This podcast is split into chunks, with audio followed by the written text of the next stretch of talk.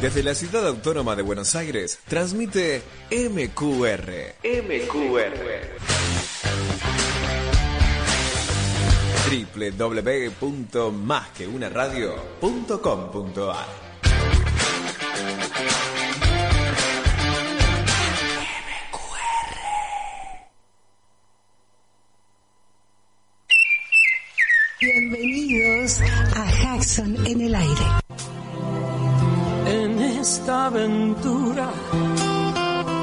de amor y coraje, solo hay que cerrar los ojos y echarse a volar. Y cuando el corazón galope fuerte, déjalo salir. No existirá razón que venza la pasión, las ganas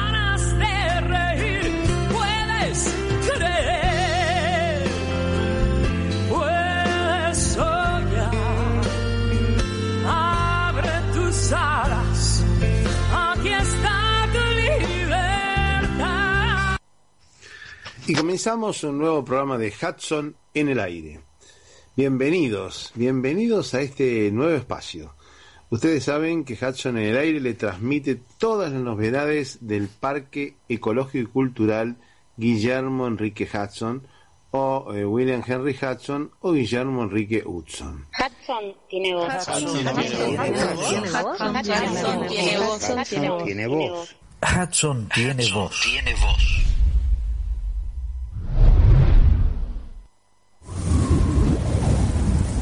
Podía oír el viento en los juncales, en los miles y miles de pulidos tallos oscuros coronados de penachos en un pardo rojizo. Grave y misterioso sonido, que es para mí la más fascinante de todas las múltiples voces del viento. Tal sensación la debo principalmente a tempranas asociaciones en mi niñez, cuando solía salir a caballo por la vasta extensión de las pampas, en lugares en que los empenachados topes de los juncos llegaban al nivel de mi rostro. La vista de ellos me hacía estremecer, como si se tratara de un brillo sobrenatural o una melodía de los cielos. Aquellos que se deleitan en la música de los pájaros no comprenden cómo puede existir tantas personas completamente indiferentes a ella que oyen hablar de su encanto o belleza con impaciencia y hasta con incredulidad. Es probable que en muchos casos la indiferencia sea el resultado de la vida en las ciudades y del efecto embotador que produce sobre el sentido del oído una atmósfera impregnada de fuertes ruidos trepidantes y también la estridencia de la música instrumental a la que están acostumbrados. Nuestra civilización es ruidosa y a medida que aumentan sus ruidos, los delicados y pequeños instrumentos que deben ser escuchados en un ambiente tranquilo van perdiendo su antiguo encanto. Y ahora vamos a escuchar el sonido, los hermosos y dulces y suaves sonidos de distintos pájaros. Vamos a escuchar algunos trinos diferentes, a ver si podemos, si podemos ubicarlos y diferenciarlos perfectamente. Pero vamos a empezar de vuelta los sonidos de algunos hermosos trinos de nuestros pájaros que habitan en nuestro país.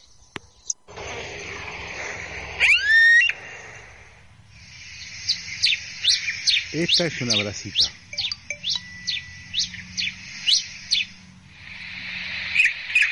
Cachalote. Estamos escuchando un cachalote.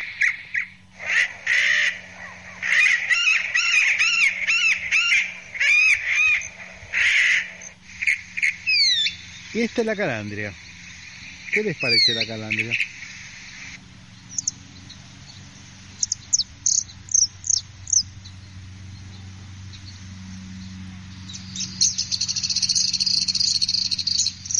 Canastero. Muy poquito, ¿no? Un caracolero. Este es un carancho. Un rapillero, rapiña.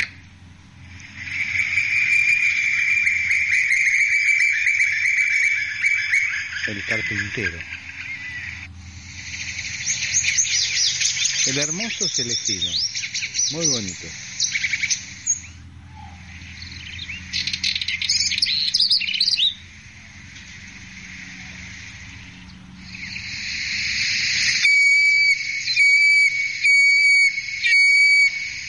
Chiflón. Y tenemos buenas noticias de Londres, de nuestro, nuestro amigo Hudsoniano en Londres, Connor Jason.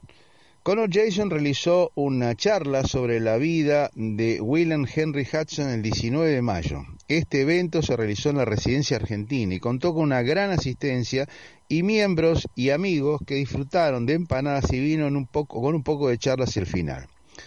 Connor nos contó que Hudson nació en Argentina y llegó a Gran Bretaña en 1874 con poco dinero y sin educación formal. En los siguientes 50 años se convertiría en una de las figuras más importantes de la conservación y la literatura de historia natural. Hudson cofundó la Sociedad Real para Protección de las Aves, RSPB, y tendrá una próxima aparición un libro de Connor llamado Fighting Hudson, que se publicará a fines de este año.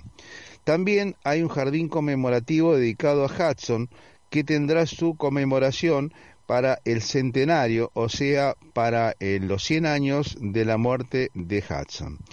Esta velada fue organizada por fideicomiso de la AAS Litz Marchand y la AAS agradece también el generoso apoyo de la Embajada Argentina. Esto es lo que nos cuenta Connor Jason desde Londres. Saludos y muchas felicitaciones para nuestro amigo Conor Jason.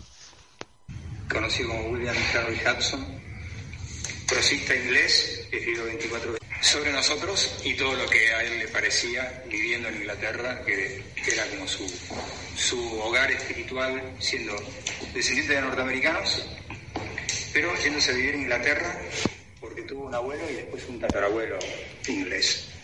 Este señor acá, con sus 33 años, Flavia. Creo que es un buen mozo, ¿no? 33 años. Tiene parte de su vida en Uruguay. Estuvo ocho meses, se robó a la hija de un terrateniente argentino que además era juez de paz. En su religión, como anglicano, sos tutor de una menor, apenas te casas.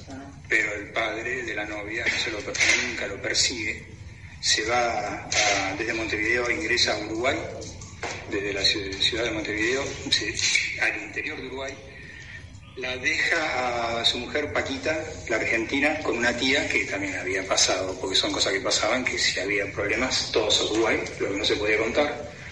Y él se va a hacer ocho meses de aventura dentro de Uruguay y conoce un montón de paisanos. Eso no se podía contar en la época de Victoria, la reina. Cuando escribe, firma como, que, firma como autor él, pero que es Richard Lamb, el, el personaje. Pero a nadie se le ocurrió, y porque soy ornitólogo, es cruzar los datos que en la primera página está diciendo con casi tantos años estaba entrando a Uruguay y me quedé ocho meses. Y dije, ¿qué tal si esos casi tantos años significan que es el mismo Hudson que nació el 8 de agosto de 1841? Calculé que en 1866 estaba entrando Uruguay. Entonces crucé toda la información ornitológica de las cartas de Hudson, formales, no como autor y novelista, a los museos, donde me interesaba especímenes y pieles a los museos, y durante ocho meses, en 1866, no hay ninguna carta. Y él dice que antes con Paquita se había ido y refugiado en Santa Fe, durante seis, siete meses, en el 65, un año antes, y comprobé que no hay ninguna carta en esos meses.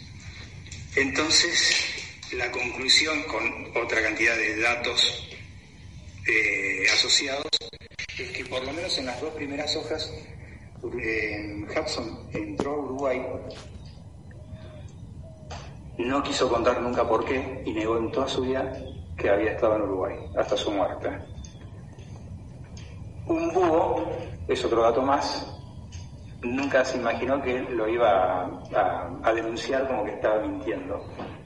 Entonces es un búho que él describe en la novela Tierra Purpúrea, que hace X canto, y después en Patagonia, en 10 de ocio de Patagonia, que vos ya te contaste, lo describe al búho con, con otro canto. Y el problema de Hudson fue que en ese momento el búho tenía el mismo nombre, tanto en Uruguay como en Patagonia. Ahora se saben que son especies diferentes. Entonces, ¿por qué no lo contó? ¿Cómo si lo escuchó no lo contó? Porque nunca habló de Uruguay y dijo que nunca había estado en Uruguay. Un japonés después, un embajador en Argentina, años después, comprobó que había estado en Uruguay en el campo de los Kim, de George Kim. Con todos esos datos y con una tabla que hice, pude comprobar que Richard Lamb es William Henry Hudson. Y es revolucionario para la historia. Entonces, en este libro es, es, en caso de estudio, los dos capítulos que cuento esto, que es medio largo, y después los 25 libros de Hudson, cuando están en Inglaterra y demás, cuando él nombra un pedazo de la pampa de los gauchos, lo voy extrayendo. Y quedó en un solo libro, sus 24 libros, cuando fuera de su autobiografía oficial que es allá lejos de hace tiempo. Eh, y la ICPN eh, registró el título este que en realidad eh, es insólito que me lo hayan permitido usar. Allá lejos de hace tiempo, dos, palito palito. La segunda parte de la autobiografía de William Henry Hanson en El Plata.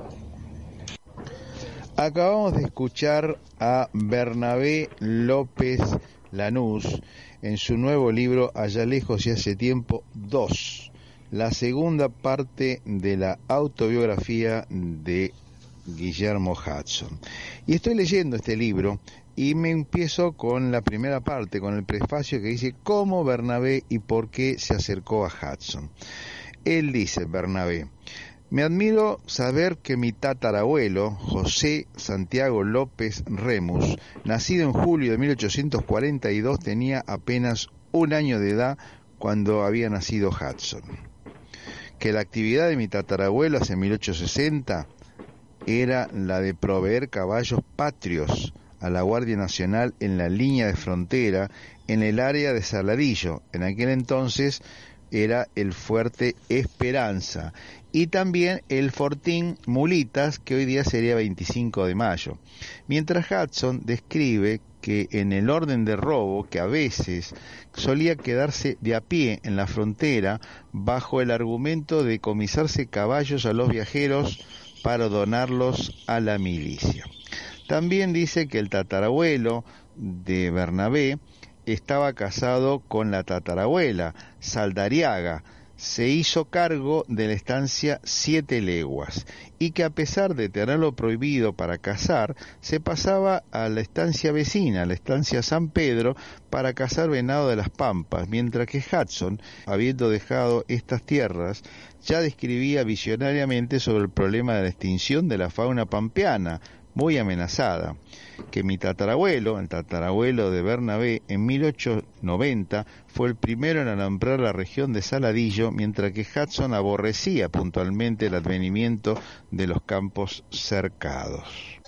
Este nuevo estudio, allá lejos y hace, allá lejos y hace tiempo 2, se incluyen los datos autobiografiados de William Henry Hudson, no incluidos en Allá lejos y hace tiempo, y de ahí el subtítulo La segunda parte de la biografía de Hudson. Sin embargo, hace mención que Matsao Suda, en las huellas de Guillermo Enrique Hudson, donde demuestra que Hudson sí estuvo en Uruguay largo tiempo, me hacía ruido, dice Bernabé, me hacía ruido por haberlo vivido en, por haber vivido en la banda oriental y no haberlo declarado no lo publicó ningún trabajo. Sin embargo, Matsao Suda dice que sí que estuvo porque se lo contó King. Pero continuamos, continuamos con leyendo el libro Allá lejos y hace tiempo 2, la segunda parte de la autobiografía de Hudson en el Plata de Bernabé López Lanús, y nos encontramos en el capítulo 2. El capítulo 2 cuyo título dice el canto de dos búhos y un secreto, un secreto no muy bien guardado. Entonces, ahí escribe Bernabé López Lanús exactamente que en pleno apogeo de la novela, de la novela eh, Tierra Purpúrea, Richard Lamp describe sin lugar a otra interpretación la vocalización del búho ñacurutú, mientras que Hudson, en Días de Hoy en la Patagonia, 1893, lo hace con el búho tacúquere, con la mala suerte que en aquella época ambas especies eran tratadas como si fuera solo, solo una. Por lo tanto, para él, para Hudson, ambas aves no tenían por qué tener cantos diferentes. Sin embargo, Hudson, que ignora esto y por eso es libre de expresar el canto y lo describe como una risa demoníaca, hace diferentes descripciones para los dos tipos de búhos diferentes. Entonces continúa, continúa Bernabé López Lanús. No me imagino que si quería ocultar el ingreso a Uruguay en vida, al haber descrito el canto del búho del Uruguay, que solo que no solo era en Yacurutú, que se escuchaba en Uruguay, sino también en, eh, Entre Ríos, el cual se encuentra nada más que en esta zona y no en la Patagonia. Por lo tanto, al analizar esta ensalada que hizo con la descripción de los dos cantos de los dos búhos, Hudson está haciendo un hilo, está dejando un hilo suelto en cuanto en su determinación de ocultar hasta el final de sus días haber estado en el Uruguay.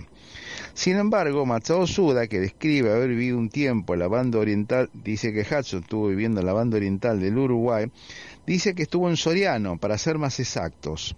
Para ordenar sus ideas estuvo en Soriano.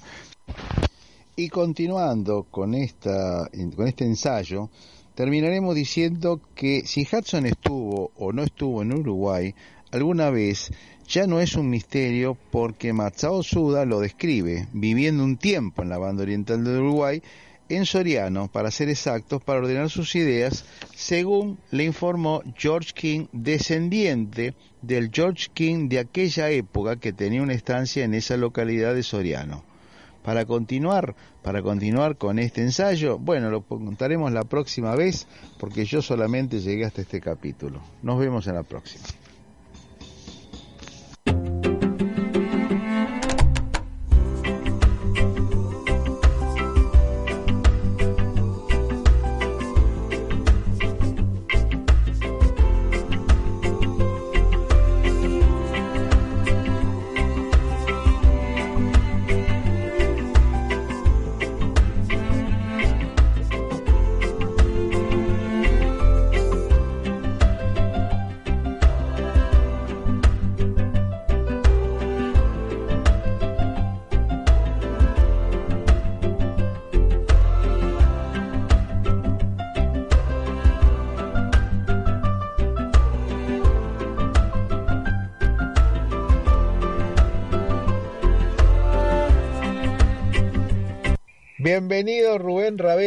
En la semana de mayo. ¿Qué nos contá? La semana de mayo tiene otras, otros festejos, otras conmemoraciones. Por ejemplo, don Roberto Canigan Claro, el 24 de, mayo se cumplieron 170 años del nacimiento.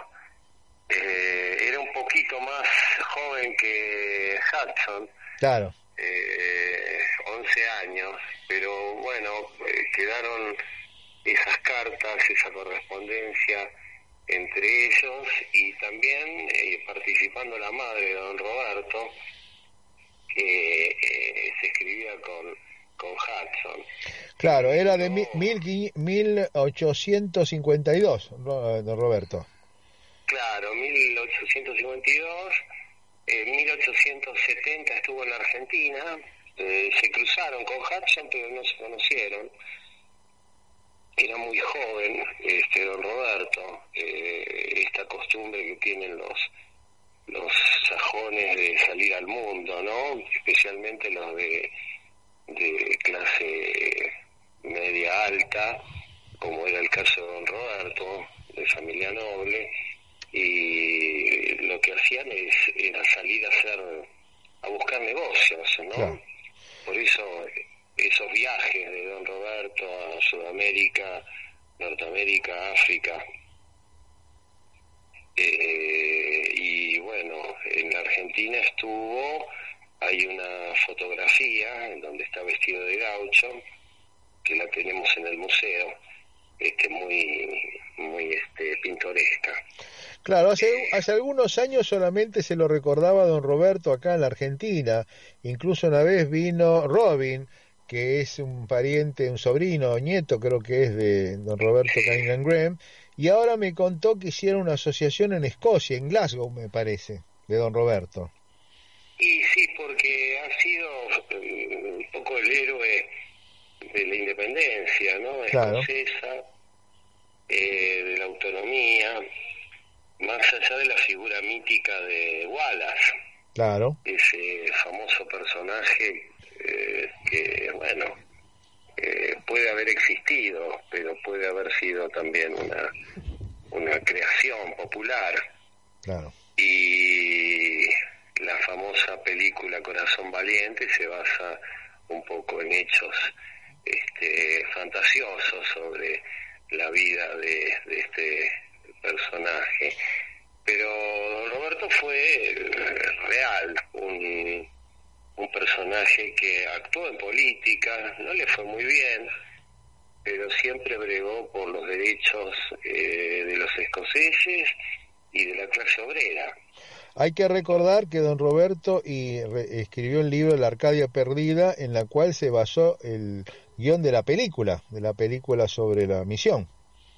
Sí, La Misión, que es una película muy, es muy emocionante, ¿no? Eh, eh, incluso la música es genial, este, las escenas, esas escenas en donde el, este, el fraile eh, cruza las, con mucha dificultad las eh, cataratas del Iguazú para llegar al, al, Paraguay, claro. en donde bueno eh, funda la misión y ese y ese papel que encarna Robert De Niro que es eh, un, un, gran logro ¿no? del actor y, y, de la dirección de la película bueno eh, muy muy pocos eh, conocen que se basa en un texto de, de don Roberto, justamente cuando estuvo casi preso en Paraguay, en la Paraguay de, de los dictadores, ¿no? Este Solano López y anteriormente este su padre, ¿no? Claro, él, él, llegó, él llegó a la Argentina en 1870 cuando habían asesinado a Urquiza, así que le habrán dado por Paraguay un poquito después, apenas después de la derrota de la Triple Alianza, de la guerra de la Triple Alianza. Sí, sí, inmediatamente después. Eh, así que bueno, un, país siempre muy hermético, ¿no? Paraguay, eh, encerrado en sus fronteras y lo que quería don Roberto era generar un comercio de yerba mate, claro. que finalmente fracasó pero él ya había venido a buscar caballos, este, es decir, estuvo siempre activo, tratando de ver qué vínculos comerciales este, podía establecer. Pero eh, la, las aventuras, su condición de escritor, eh, le tiraban más para ese lado, ¿no? Eh, por eso cuando se juntaban con Hudson y le preguntaban si hablaban de política de eh, decía, no, hablamos de temas importantes, por ejemplo, de caballos. Claro, claro. Así que la vida, la vida de, de ambos las, las unió la aventura, ¿no? El afán por los lugares eh, alejados. Y es muy significativa la frase que le escribe don Roberto Morley Roberts cuando eh, visita los 25 ombúes, ¿no? Y dice, he estado en, en muchos lugares eh, interesantes en mi vida. Estuve en Santiago de Compostela, estuve en la Meca, eh, pero nunca estuve tan emocionado como aquí en este humilde rancho eh, y usa palabras en castellano. Eh, usted me entenderá, le dice a Morley Roberts, eh, que era también su gran amigo eh, la importancia que revestía ese arroyo, ese rancho primitivo, ese, esos caballos que estaban cerca del edificio y que le remontaban a un Hudson histórico que había nacido ahí este 80 años antes. Y tuvo la casualidad que vino a morir justamente a Buenos Aires después de esa excursión al ranchito de los 25 ombúes, poco tiempo después falleció en Buenos Aires, en el hospital, en el, en el Hotel Plaza. claro, eh, se puede hablar de una realmente fidelidad, un culto a la amistad, ¿no? Entre, entre don Roberto y Hudson.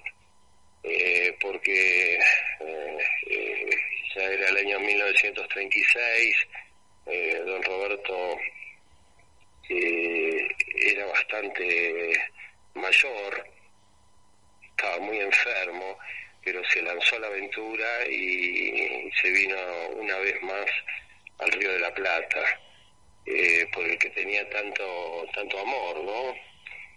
Y este, Morley Roberts, perdón, eh, Sifili, que estaba en Londres, le di un poco de avena en una bolsa para que cuando llegara a Buenos Aires convidara a sus ex compañeros de viaje, ¿no?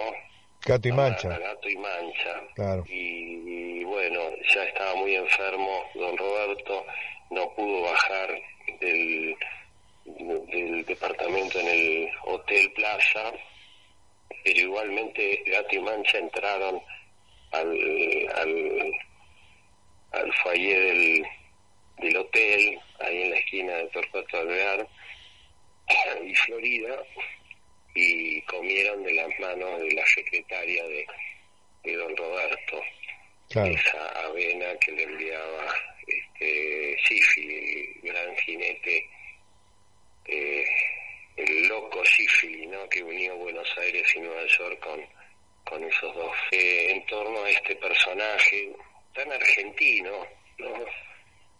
de origen escocés, y que protagonizó tantas historias como esa eh, tan este, pintoresca, ¿no? Cuando fue eh, el motín o, no sé, la revuelta de Trafalgar Square, que es una de las plazas de Londres, en donde una vez más se exigían al gobierno leyes eh, más benignas desde el punto de vista este, del confort laboral, ¿no? Por ejemplo, las ocho horas eh, y tantas otras, ¿no?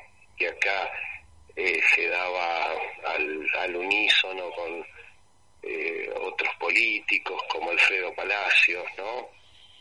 Claro. Llegó por la ley. Él fue el creador, el creador del Partido Socialista Escocés. Claro. Eh, sí, no era exactamente el Partido Socialista, pero eran partidos eh, progresistas. Claro. Y bueno, cuenta la, la historia que eh, circulaban ahí cerquita de Trafalgar Square eh, Bernard Shaw y su madre. Ajá. Y Bernard Shaw le llama la atención a la madre diciéndole que había que en el piso estaba todo este apaleado, golpeado por los policías, eh, don Roberto Cunningham Graham y la madre de, de, de este de Bernard Shaw le dice eh, no hijo este don Roberto Graham es un hombre este serio Hmm. él nunca estaría en un tumulto como este y en verdad eh, sí eh, era él fue puesto preso y bueno hubo toda una movida este, entre los intelectuales de, las- de la época políticos para que lo liberaran absoluto sentido de la palabra Claro, un activista, sí. este, cosa que Hudson también fue, ¿no?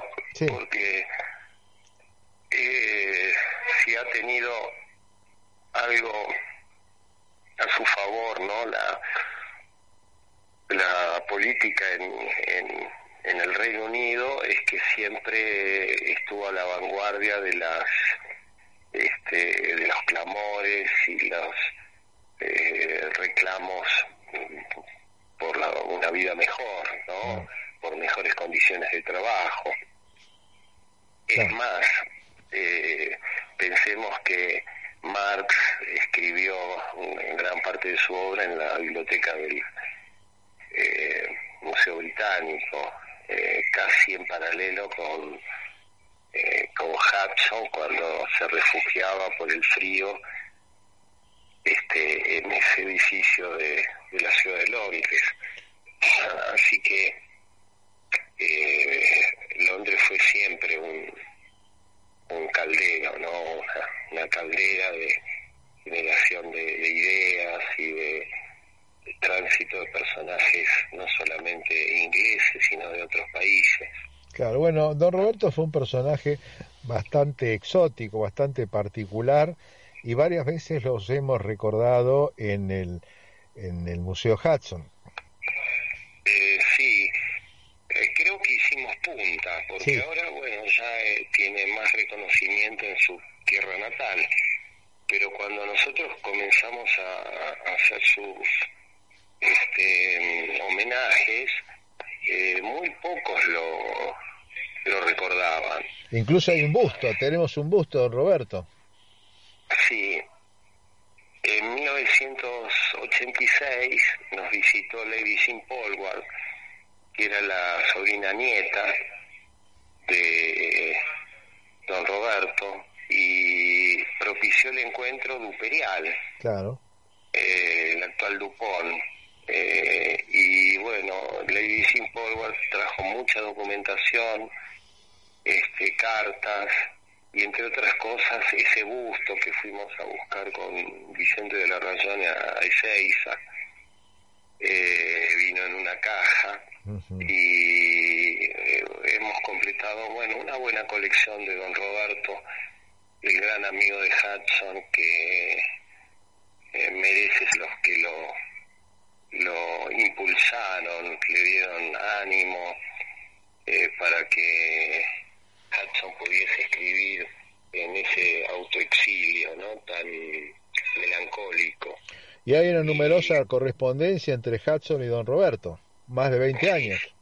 Son, sí, más de 20, son cerca de 40 años de intercambio. Y, y en 1901, cuando eh, Hudson publica el, el Ombú y otros cuentos, eh, la dedicatoria es eh, hacia él, ¿no? Dice singularísimo escritor escocés.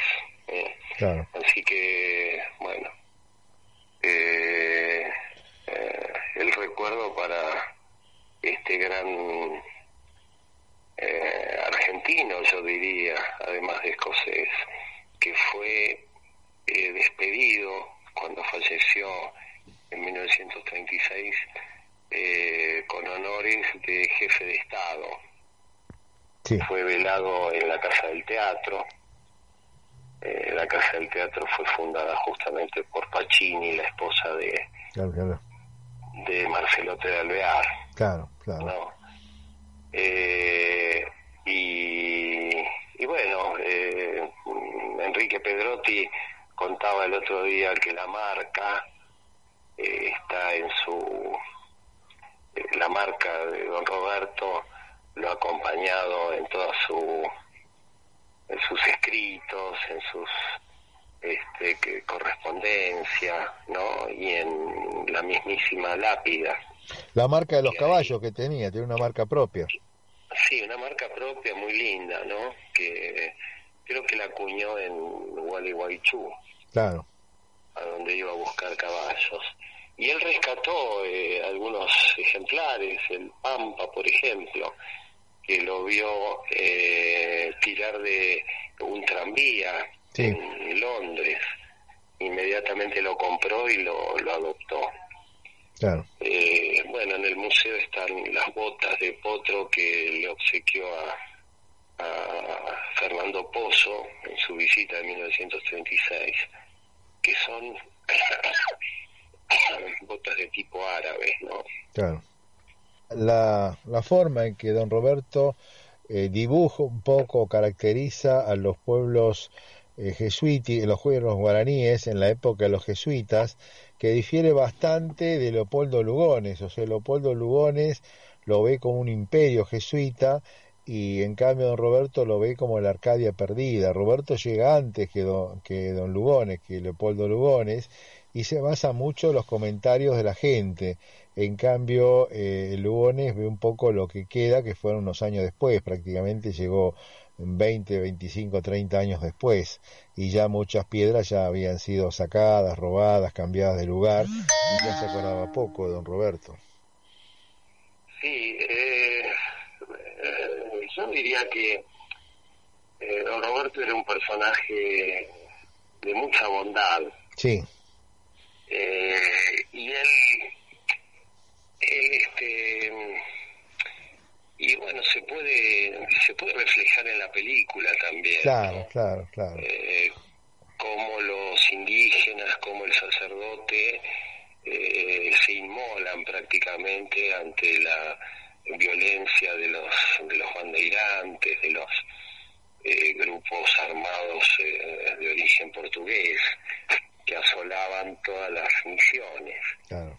Este, las misiones eran lugares eh, de, de infinita bondad, contrariamente a la visión de otros que veían en, en los jesuitas un verdadero este imperio eh, Económico económico, bueno, y territorial. eh, explotador Claro. eh, de indígenas, eh, que no creo que haya sido tan así. El grado de eficacia de los jesuitas era muy superior a los españoles que con poca gente, porque hay que recordar que los jesuitas tenían pocos padres jesuitas, hacían muchas cosas con muy poca gente, pero tenían un- prácticamente una forma de trabajar casi militar, o sea, una disciplina fantástica, cosa que los españoles no lo tenían. Los jesuitas tenían una gran escuela de, Militar. de Claro. militar, pero dedicados a, a proyectos muy favorables, ¿no?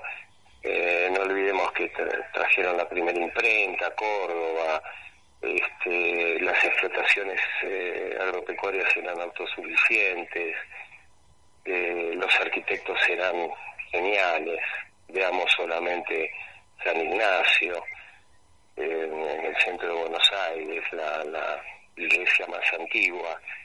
Eh, pensemos en la música, los grandes músicos que tuvieron los jesuitas, Claro, claro. que tocaron, en- que, que tocaron en Argentina y después volvieron a Italia este, como grandes maestros. Y los descubrimientos que hicieron en flora y fauna los, los jesuitas, incluso hay quien dice que las obras de los jesuitas prácticamente hoy día todas forman parte del patri- patrimonio de la, un- de la UNESCO, porque lo que han dejado los jesuitas es realmente un cosmos im- impresionante, no solo en Argentina, Argentina, Paraguay, Brasil, Bolivia, Chile, o sea, prácticamente era muy grande lo que habían hecho. Eh, sí, y en el Oriente también. También, que fuera- también. en donde fueron expulsados también, en, Claro. en Japón. Se dice que la ceremonia del té es una reminiscencia de la este eh, de la misa. Claro, y acá la yerba mate, y acá el cultivo de la yerba mate se lo atribuye también a los jesuitas. Sí. Y bueno, y no olvidemos que hay un papa jesuita. hoy, También, ¿no? también es cierto que tenemos hoy un papa jesuita, es verdad. Y es-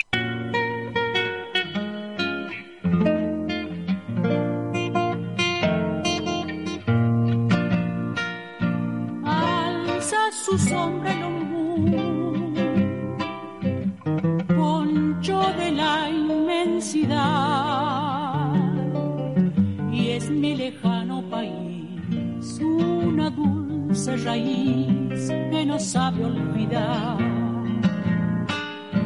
Y es mi lejano país una dulce raíz que no sabe olvidar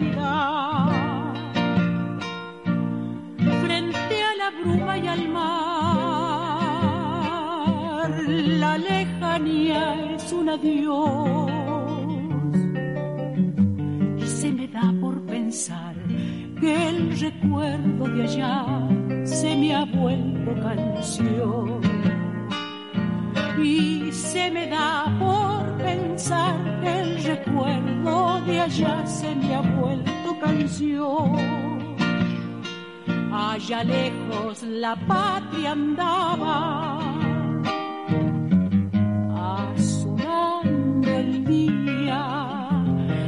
allá, tiempo allá, vuelvo niño al asombro del sur. Y por la sangre una voz maternal nombra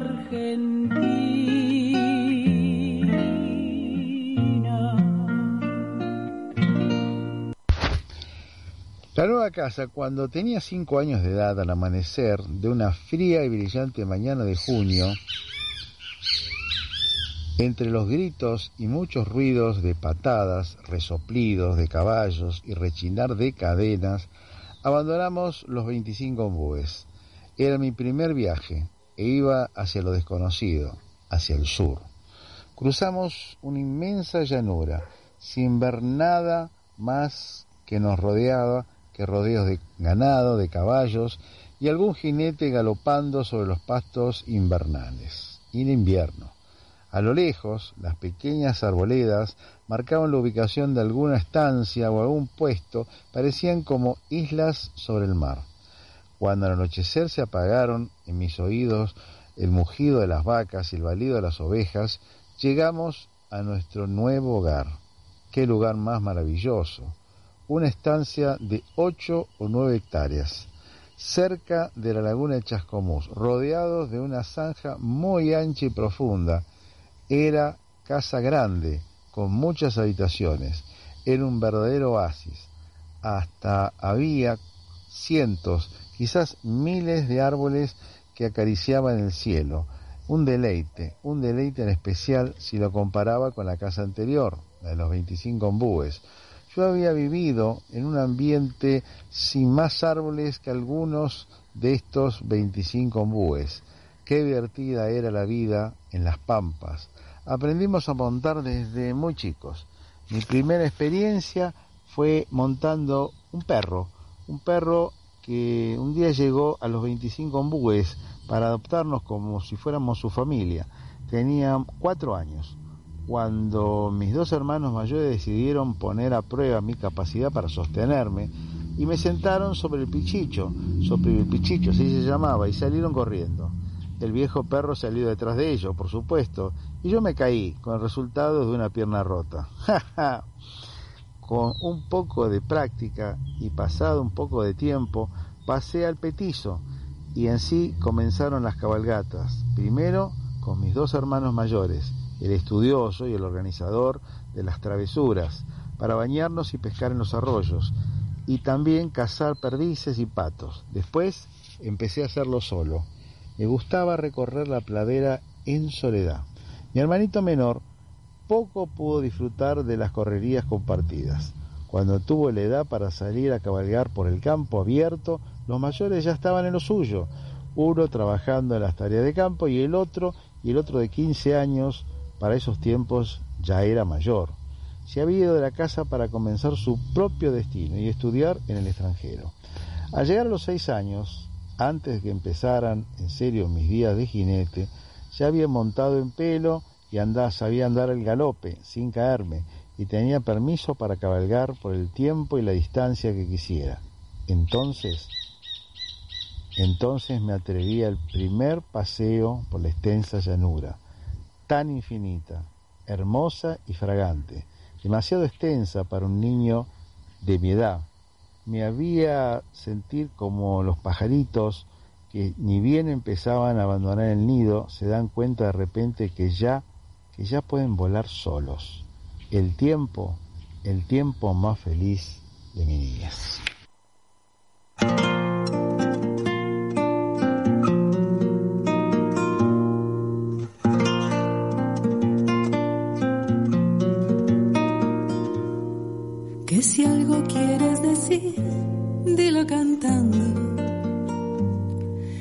Si algo quieres llorar, cántalo también. Que cuando cantas las penas se van revolviendo en el corazón. Y sin querer ya se van volviendo canción.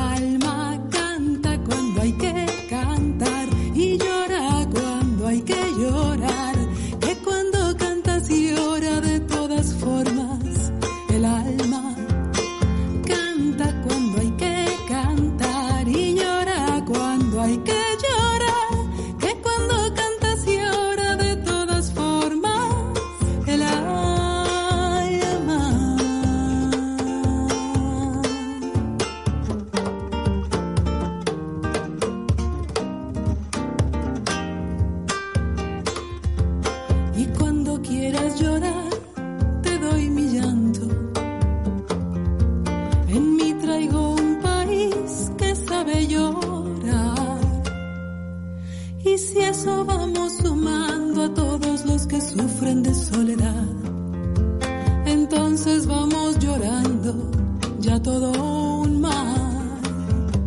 Y si se rompe tu voz, te doy mi canto. Y conmigo vienen dos que cantan también. Y si eso vamos sumando a todos los que vienen de par en par, mejor te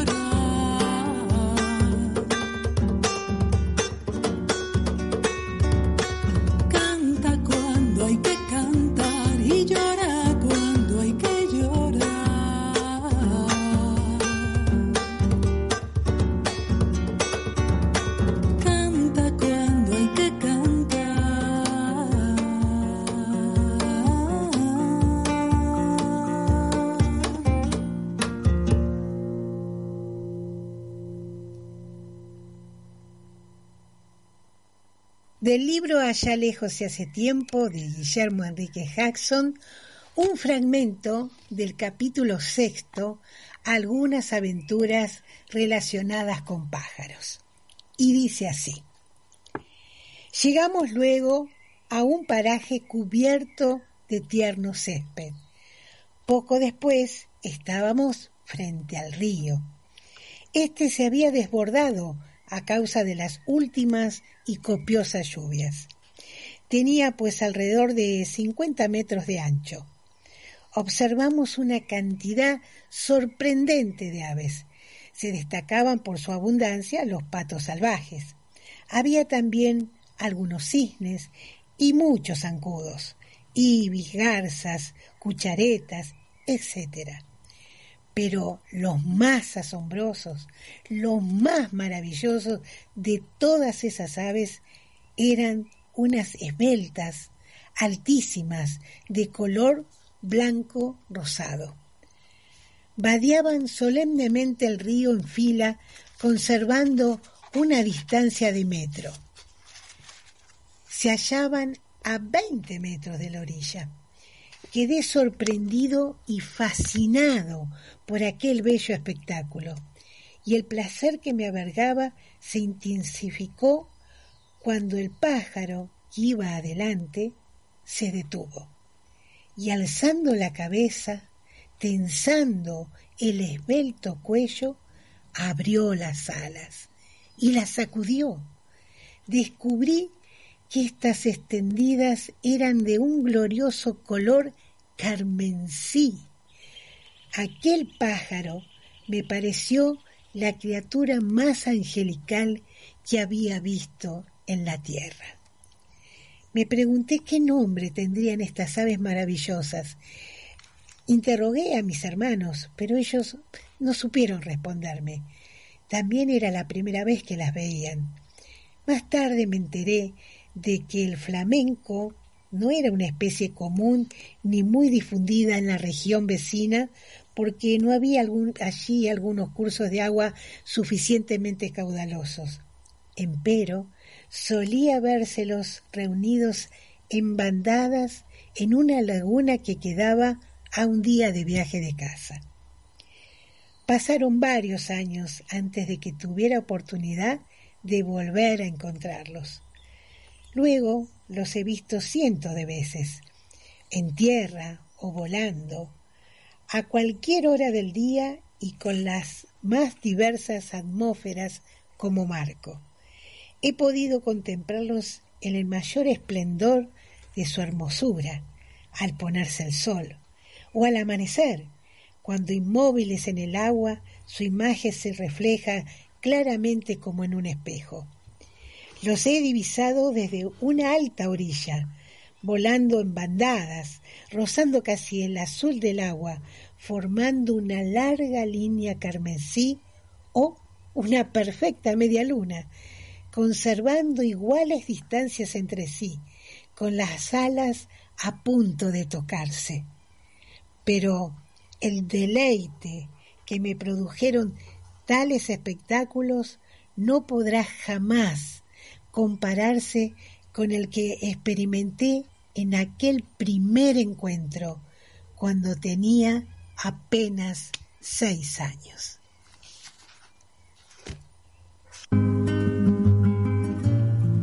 Hoy primero del segundo del año, mientras esta mujer rompe el espacio, preguntarse al fin para mirarte toda en el silencio y de perfil. Tomo sus manos como escenario para existir.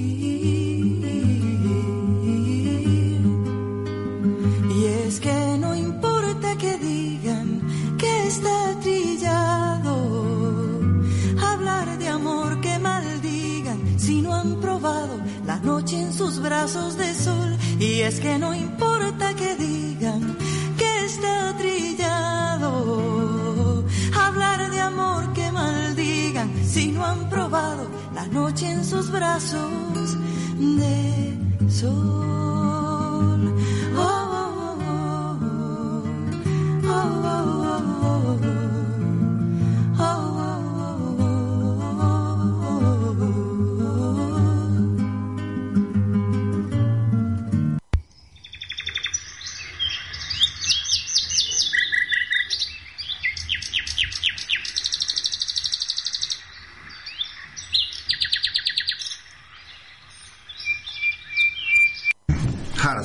Hartford, Henry Sí, Hartford. Porque eh, Fan es una novela que fue hecha por encargo.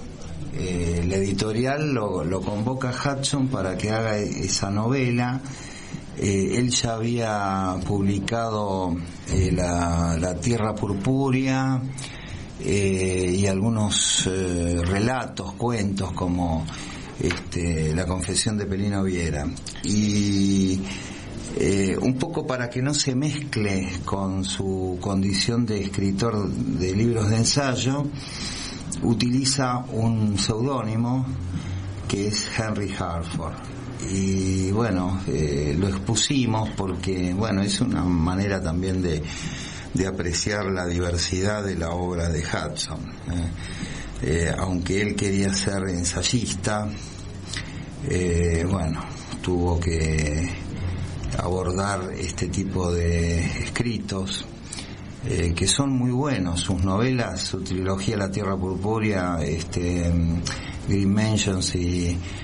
eh, uf, ¿Cuál es la otra? Eh, Mansiones Verdes, Green Mansions en Mansiones Verdes. No, no, y bueno, y fan también. La edad de cristal. La edad de cristal es una utopía. que Eso a mí me gustó, yo leí, un género- debo reconocer que la leí recién este año, la leí en verano y me resultó fascinante. Había leído algunos capítulos, pero no lo había leído entero de punta a punta y me pareció muy interesante la versión sí, de sí. Hudson sobre un- una utopía, un mundo real post, digamos, como si este mundo desapareciera porque ya había pasado el industrialismo y vuelve a aparecer, él digamos como que se, se duerme, queda dormido y se despierta en el futuro y en el futuro encuentra otro mundo. Sí, es como un libro olvidado, ¿no? De Hudson. Sí, no, no se lo tanto. recuerda mucho, pero vale la Eh, pena, es otro estilo. Es otro género. Otro ¿no? género, Un otro subgénero. Y, y bueno, esto es eh, en Hudson una constante. Eh, hay, había un- también un libro eh, en la revista de Mary, Mary England, eh, que es eh, la misma revista en la que aparece la confesión de Pelino Viera. Eh, un año antes, mil- en 1883, eh, que lo ha conseguido, bueno, Jorge Casares, de su única poesía. Ah, sí, una única poesía. Sí, El Gorrión de Londres. Exacto. Después hay otros trabajos también poéticos. Pero bueno, lo fuerte de Hudson es el ensayo.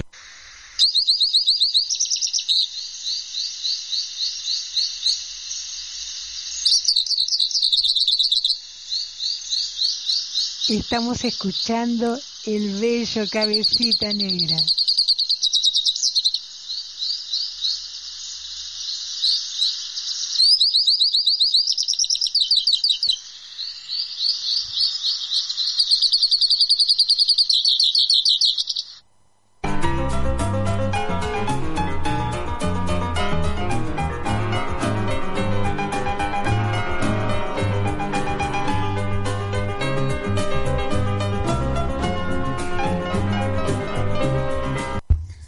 Y esto ha sido todo por hoy.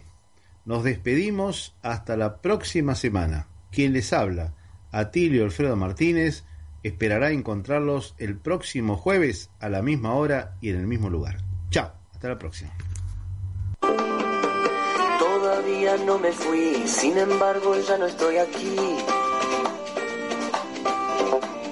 Esta es la primera vez que los miedos no me están comiendo.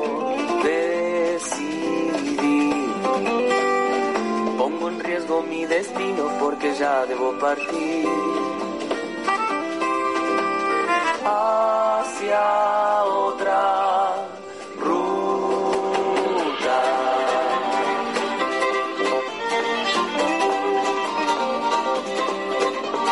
Veo despertarse mí pensamientos que creía perdidos. Luces en los árboles, adelante me espera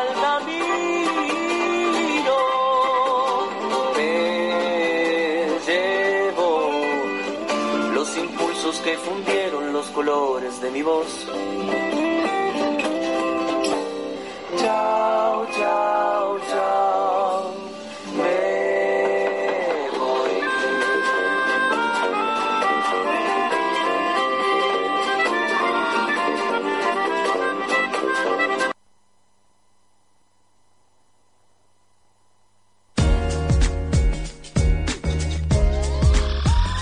MQR, más que una radio.